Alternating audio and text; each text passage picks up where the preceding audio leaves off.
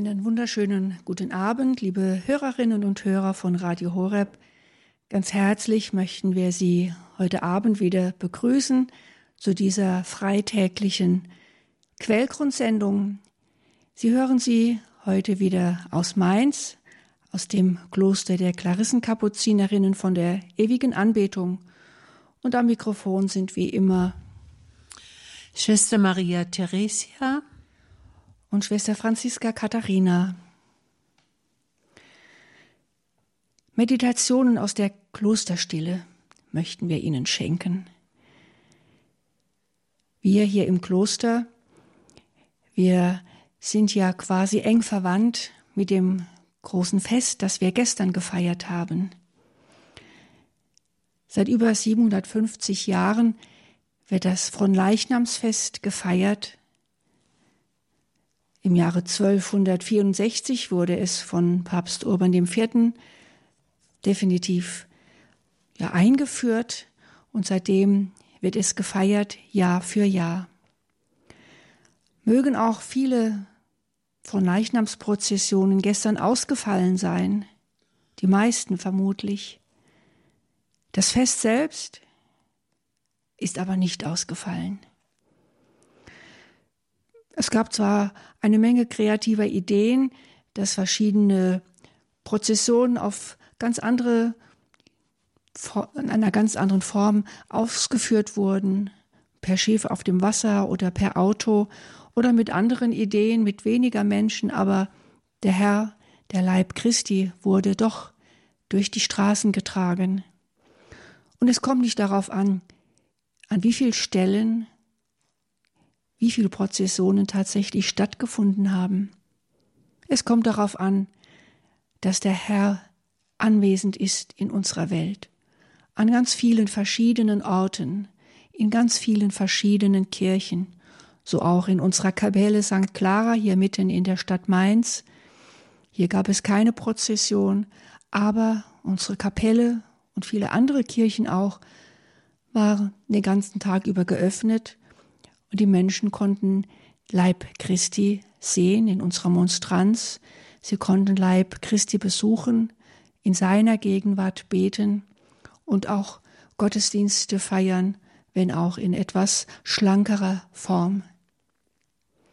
Ich sagte schon, seit über 750 Jahren gibt es dieses Fest, aber noch sehr viel länger gibt es den Leib Christi, den er Jesus uns geschenkt hat, den wir über viele Jahrhunderte hinweg empfangen durften und immer noch empfangen. Leib Christi, das Zeichen seiner Gegenwart in unserer Welt. Und wir glauben fest daran, dass es nicht nur einfach ein Zeichen, ein Symbol ist, sondern dass er selbst es ist, in diesem kleinen, winzigen Stück Brot. Es ist gut, dass das Fest von Leichnam auch ein Feiertag ist, zumindest in vielen Ländern wie hier in Deutschland ja auch, und dass wir uns einfach Zeit nehmen können, den Herrn im Sakrament zu verehren. Es ist sicherlich immer wunderschön, wenn Prozessionen stattfinden und der Herr in einer meist sehr schönen Monstranz durch die Straßen getragen wird und viele Menschen ja ihn wirklich sehen, Menschen, die ihn begleiten auf dieser Prozession, aber auch Passanten, die an den Straßenrändern stehen und dem Herrn auf diese Weise begegnen.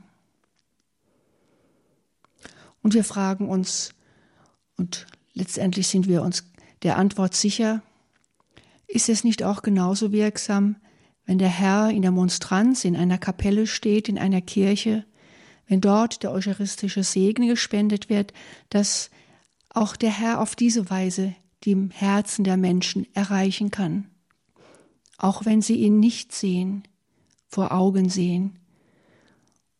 Und doch ist es einfach auch für uns Menschen wichtig und schön, dass wir ihn sehen können in diesem Brot, dass auch unsere Sinne ja sozusagen bedient werden, dass unser Glaube auch sich ausdrückt in Zeichen und ja in einem solch demütigen Zeichen wie das Brot, in dem wir Gott begegnen dürfen.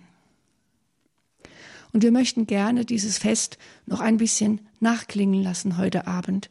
Es ist vorbei gewesen gestern, heute ist wieder ein normaler Freitag, wir sind im Jahreskreis. Doch das Nachklingen hilft uns vielleicht den einen, die andere, ja, sich mit dieser Gegenwart des Herrn noch einmal zu beschäftigen, die wir gestern erfahren durften, wo immer wir waren, vielleicht darüber die Mädchen erfahren durften. Und wir laden Sie ein, mit uns zusammen über dieses Fest nachzudenken, über ein wunderschönes Lied, das in unserem Gotteslob steht, zumindest hier bei uns in Mainz im Anhang und in manch anderen Diözesen ist es auch zu finden in den Anhängen. Es ist ein Lied, eine Nachdichtung der von Leichnam-Sequenz. Thomas von Aquin hat diese Sequenz gleich in dem Jahr geschrieben, in dem das Fest eingeführt worden ist, nämlich 1264. Es ist eine sehr, sehr lange Sequenz. Wenn Sie in den Schott hineinschauen, wenn Sie ihn haben, werden Sie sehen, wie lang der Text ist. Aber es gibt eine Nachdichtung, die dem Original sehr nahe kommt und die dann in fünf Strophen diese Sequenz zusammenfasst, die wir uns heute Abend gerne mit Ihnen zusammen anschauen möchten. Es ist das Lied Deinem Heiland, deinem Lehrer. Im Mainzer Anhang steht es auf in der Nummer 898 und in dem ein oder anderen Gotteslob aus anderen Diözesen wird es sicherlich ebenfalls zu finden sein. Es ist ein Lied, das sehr vielen, gerade von uns älteren Schwestern bekannt ist. Es erinnert an unsere Jugendzeit, wo wir dieses Lied sehr oft gesungen haben, an von Leichnam oder auch in besonderen Gottesdiensten, wenn der Herr ausgesetzt wurde, zum Beispiel beim großen Gebet was aber auch heute noch sehr oft gesungen wird und es doch sehr bekannt ist in unserem Umfeld. Also falls Sie ein Gotteslob haben, können Sie im Inhaltsverzeichnis nachschauen, ob es auch bei Ihnen zu finden ist. Ansonsten, wir lesen natürlich die Strophen auch vor, so dass Sie den Text auch hören können. Und das möchte ich jetzt tun mit der ersten Strophe des Liedes Deinem Heiland, deinem Lehrer. Die Strophe lautet,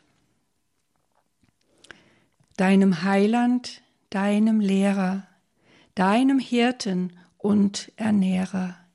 Zion, stimm ein Loblied an, preis nach Kräften seine Würde, da kein Lobspruch, keine Zierde seiner Größe gleichen kann.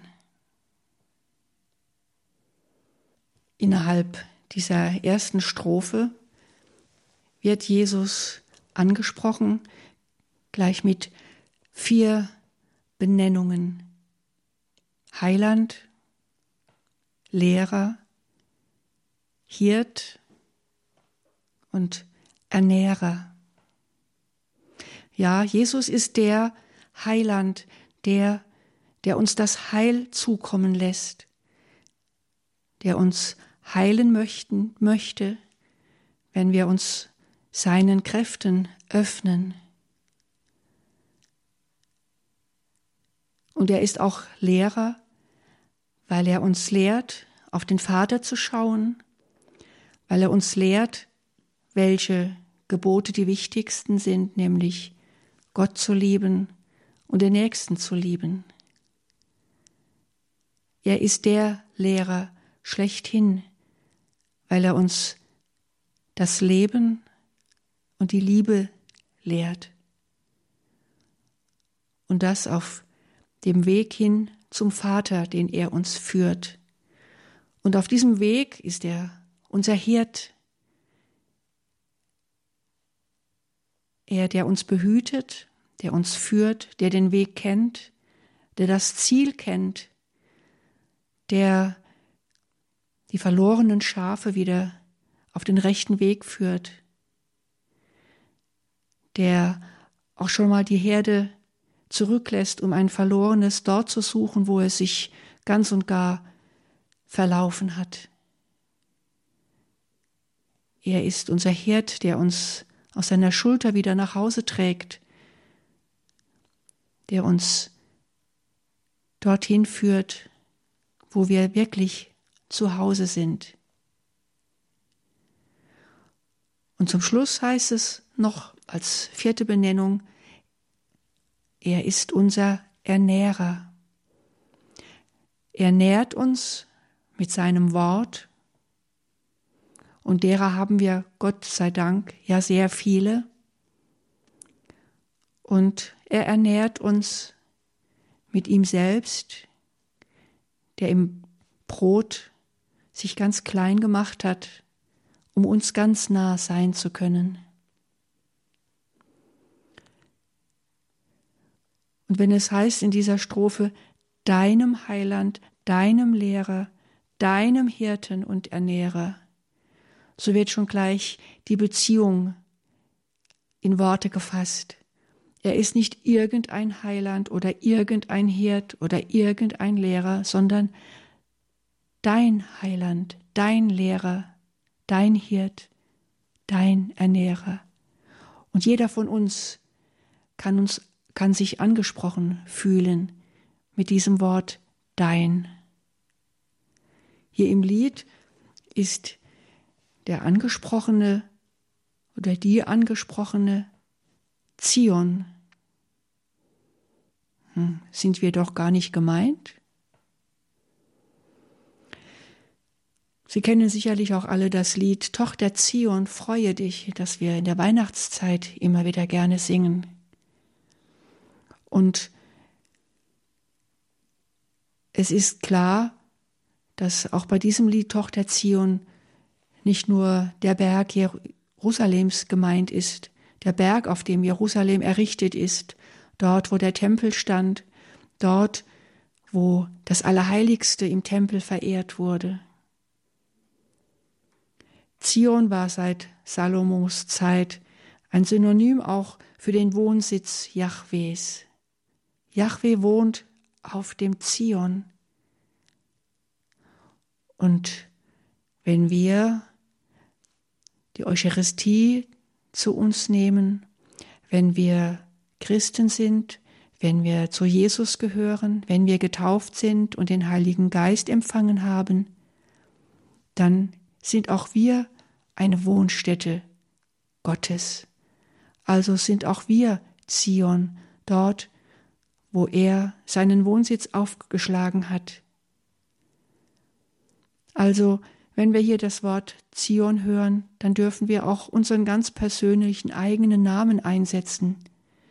Dein Heiland, Schwester Franziska Katharina, oder dein Heiland, Schwester Theresia. So kann jeder von uns seinen, ihren Namen einsetzen. Ja, und was ist nun? Was sollen wir tun? Warum werden wir hier angesprochen? Das sagt die Fortführung des Liedes in der ersten Strophe. Da heißt es, stimm ein Loblied an. Jeder von uns ist angesprochen, unserem Heiland und Lehrer, unserem Hirten und Ernährer ein Loblied zu singen. Gut, in vielen Gottesdiensten im Moment können wir nicht singen, dürfen nur Gebete leise gesprochen werden wegen der Ansteckungsgefahr. Aber man muss nicht nur mit den Stimmbändern singen, man kann auch mit dem Herzen singen. Wichtig ist, dass wir singen, dass wir in ihm, unserem Heiland, unserem Ernährer, einen Grund finden, froh zu sein, glücklich zu sein, eine überschäumende Freude in uns zu haben, die unser Herz zum Singen bringt.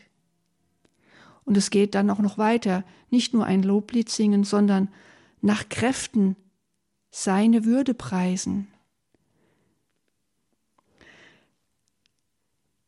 Wir sollen, wir dürfen, wir können ihn loben, weil er da ist, weil er auch nach seiner Himmelfahrt in diesem Brot geblieben ist bei jedem einzelnen von uns, weil er nicht fern ist, weil er uns begleitet, Und das Wichtigste, weil er uns liebt. Und das wird ja gerade an den Fronleichnamsfesten ja wirklich ganz intensiv getan, Loblieder zu singen, durch die Straßen zu, zu ziehen und zu singen, den Herrn in der Monstranz nicht nur anzuschauen, sondern ihn anzurufen in seinen, in ihren, in unseren Liedern. Und wir können nicht genügend Loblieder singen. Es heißt hier in der Strophe, kein, kein Lobspruch, keine Zierde kann seiner Größe gleichen. Eigentlich können wir gar kein Lied singen, was wirklich ihm gebühren könnte.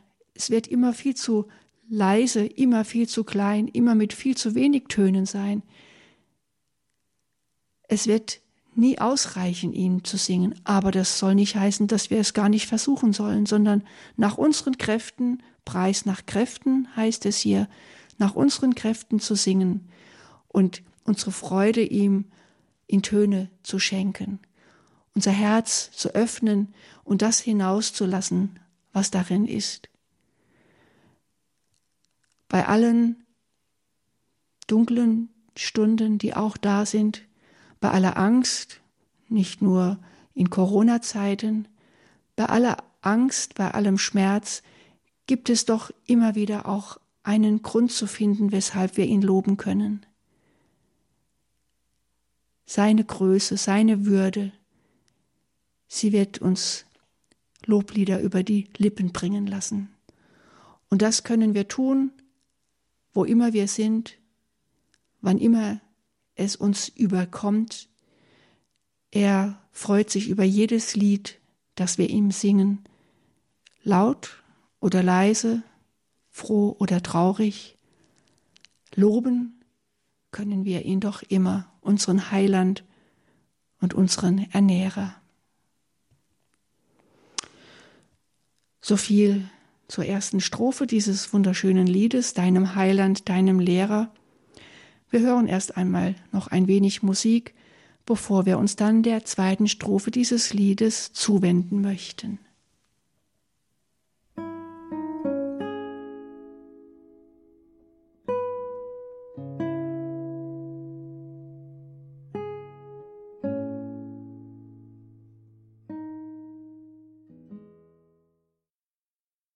Liebe Hörerinnen und Hörer, Sie haben eingeschaltet bei der Sendung Quellgrund Meditation aus der Klosterstille. Wir betrachten heute ein Fronleichnamslied sozusagen, das vielen Menschen bekannt ist und das Sie mit Sicherheit auch von ganzem Herzen bei einer Fronleichnamsprozession mitgesungen haben. Uns ist es wenigstens so gegangen. Wir kommen jetzt zur zweiten Strophe. Ich lese Ihnen vor. Hoch sollst du das Brot erheben, welches lebt und gibt das Leben. Brot, das man den Christen zeigt. Dieses Brot, das einst im Saale Christus selbst beim Abendmahle seinen Jüngern dargereicht. Hoch sollst du das Brot erheben. Wenn ich diesen Satz lese, dann denke ich sofort an eine Begeisterung, die dazu führt, etwas, was man liebt, zu zeigen, hoch zu heben, damit es alle besser sehen können. Und so wird der Christ aufgefordert, hoch sollst du das Brot erheben. Das will die Liebe. Die Liebe will etwas zeigen, wovon sie möchte, dass auch andere dieses lieben. Und hier geht es um das eucharistische Brot. Alle Menschen sollen es sehen. Es heißt da Brot, das man den Christen zeigt.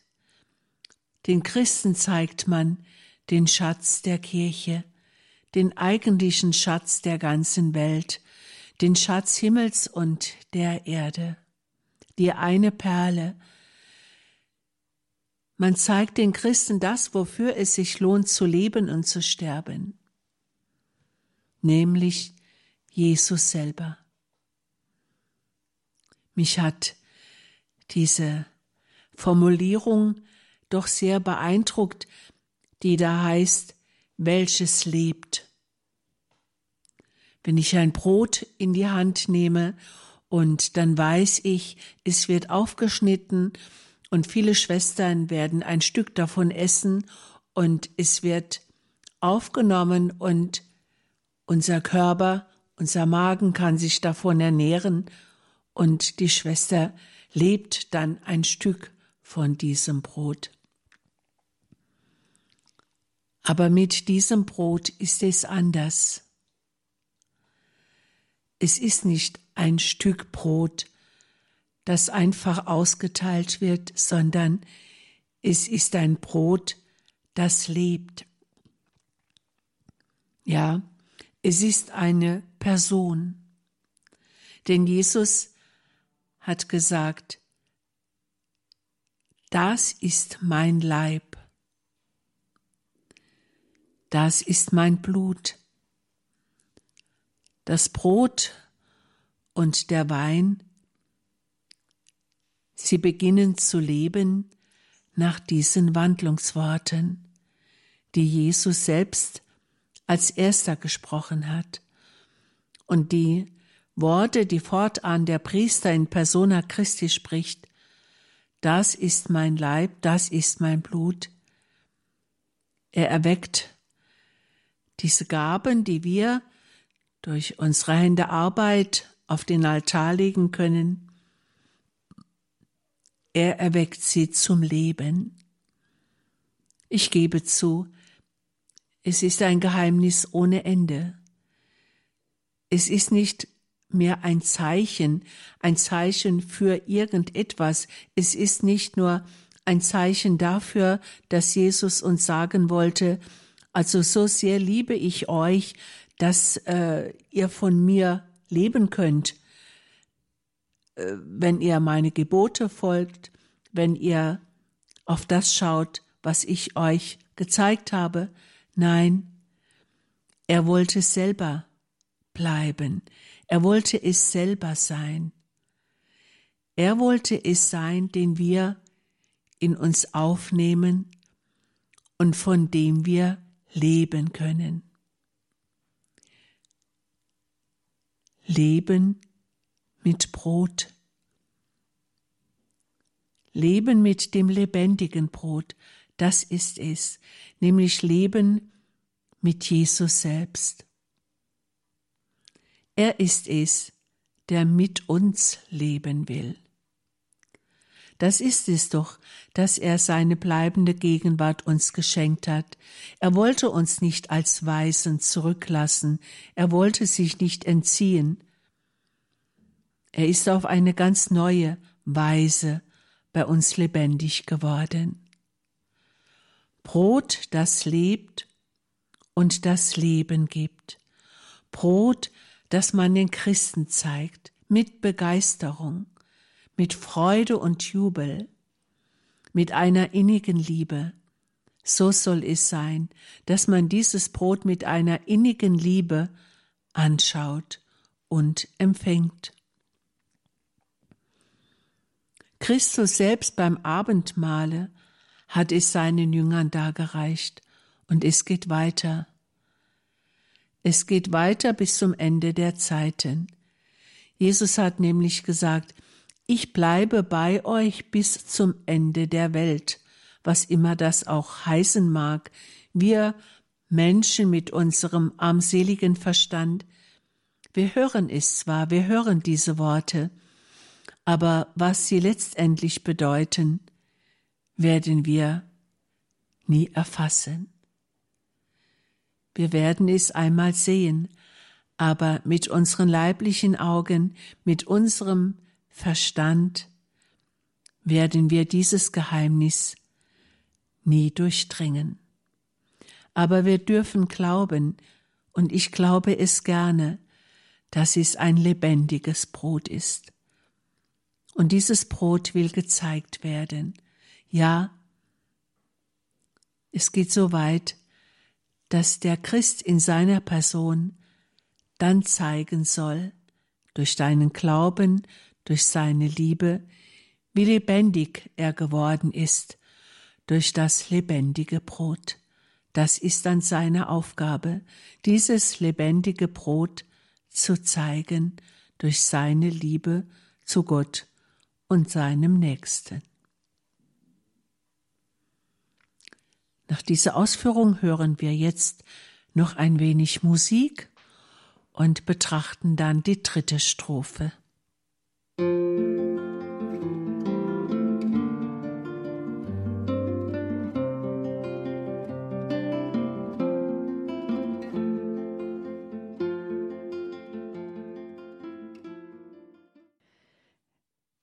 Die zweite Strophe des schönen Liedes Deinem Heiland, deinem Lehrer hat uns eben in den Abendmahlsaal geführt, dorthin, wo Jesus seinen Jüngern das Brot, ja seinen Leib geteilt und ausgeteilt hat. Und jetzt in der dritten Strophe wird eine Verknüpfung versucht von der Zeit im Abendmahlsaal zu uns heute. Da heißt es nämlich, was bei jenem Mal geschehen, sollen heute wir begehen und verkünden seinen Tod. Wie der Herr uns aufgetragen, weihen wir, Gott Dank zu sagen, nun zum Opfer Wein und Brot. Wenn man in die Sequenz von Thomas von Aquin schaut, in das Original, da wird nicht von heute gesprochen, sondern da heißt es, was von Christus dort geschehen, sollen wir fortan begehen. Und das wurde ja getan über viele, viele Jahrhunderte hinweg, dass das, was Jesus uns aufgetragen hat, immer und immer und immer wieder geschehen ist. Immer wieder wurden dass nicht nur an den Sonntagen, auch an anderen Tagen Messen gefeiert, in denen das wiederholt wurde, was Jesus im Abendmahlsaal getan hat. Und wenn es jetzt in diesem Lied, in der dritten Strophe heißt, sollen heute wir begehen, dann werden wir ganz konkret aufgefordert, es nicht ganz allgemein immer wieder zu tun, sondern heute ist es gefragt. Heute Sollen wir Jesus begegnen? Sollen wir seine Gegenwart verkünden? Sollen wir die Eucharistie feiern und die Eucharistie zeigen, nachdem wir sie auch zu uns genommen haben, nachdem er uns mit seinem Leib genährt hat. Es heißt hier, was bei jedem Mal geschehen, sollen heute wir begehen und dann und verkünden seinen Tod. Das wird so bei Thomas von Aquin nicht gesagt. Er sagt oder er schreibt, wir sollen seiner eingedenk sein. Es gefällt mir eigentlich besser, seiner eingedenk zu sein, also nicht nur an seinen Tod zu denken, sondern auch an seine Auferstehung, auch an die Aussendung des Heiligen Geistes, auch an seiner Himmelfahrt, an seine Himmelfahrt zu denken. Also in diesem Stück Brot ist Jesus ganz und gar nicht nur die Erinnerung an seinen Tod, sondern alles, was ihn ausmacht, ist in diesem Brot. Sein menschlicher Leib, er ist verborgen in diesem Brot mit allem, was dazugehört. Und es gehört eben auch die Auferstehung und die Himmelfahrt dazu, die er uns geschenkt hat. Was in diesem Mahl geschehen ist, beim letzten Abendmahl, das darf sich heute und auch weiterhin immer wieder wiederholen. Und der Herr hat uns aufgetragen, es immer wieder zu tun und Wein und Brot also Gaben, die unsere Hände nicht nur zum Altar bringen, sondern auch hergestellt haben, sie zum Opfer zu bringen. Es heißt ja in der dritten Strophe, wie der Herr uns aufgetragen, weihen wir Gott Dank zu sagen, nun zum Opfer Wein und Brot.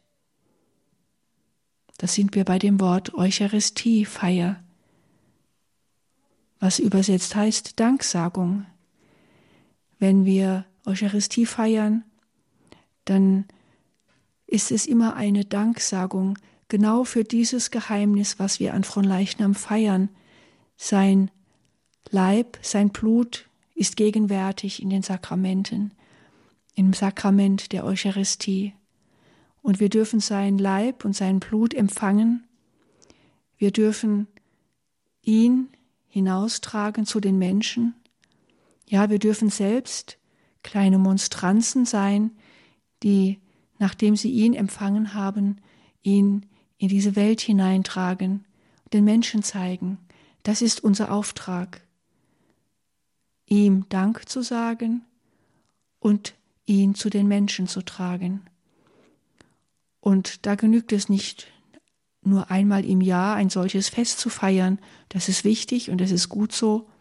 Aber dieses Fest darf sich fortsetzen an jedem neuen Tag. Heute, morgen, übermorgen. An jedem Tag, den wir erleben. Ihn empfangen, ihm Dank sagen, ihm Loblieder singen, ihn zu den Menschen tragen, ja, ihn lieben und sich von ihm lieben zu lassen. So viel zu dieser dritten Strophe noch einmal hören wir ein wenig Musik und dann wird Mutter Maria Theresia auf die vierte Strophe schauen.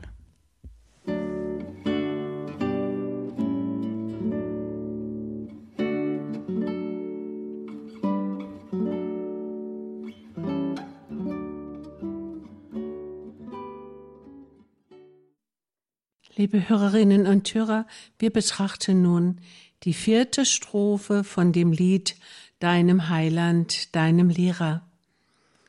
In dieser Strophe wird nicht viel anderes gesagt, als wir bisher betrachtet haben. Sie heißt, denn nach unseres Glaubens Lehren wird das Brot, das wir verehren, Christi Leib, sein Blut, der Wein. Was dem Auge sich entzieht, dem Verstande selbst entflieht, sieht der feste Glaube ein. Der Glaube an die eucharistische Gegenwart Jesu. Es ist auch eine Herausforderung an uns Menschen, an uns Christen, denn der Verstand, er steht still und was das Auge sieht, was sieht das Auge? Brot. Eine kleine Scheibe Brot. Unauffällig, demütig, bescheiden. Und doch steht eine ganze Wirklichkeit dahinter. Manchmal, wenn ich in der Anbetung bin und eben die Monstranz sehe mit der Hostie, dann denke ich, wenn Jesus hier ist, wenn Jesus der Mittelpunkt des Himmels ist, dann muss hier im Moment der Himmel sein. Unsere Augen sind blind für diese Wirklichkeit aber ich glaube gerne an diese Wirklichkeit. Und ich glaube gerne, dass ich mit allen, mit allen Heiligen und Engeln anbeten darf, dass ich nicht alleine bin in meiner Anbetungsstunde, dass ich nicht alleine hier kniee vor diesem Allerheiligsten. Wenn Jesus derjenige ist, der das Lamm genannt wird, dem alle Anbetung gebührt.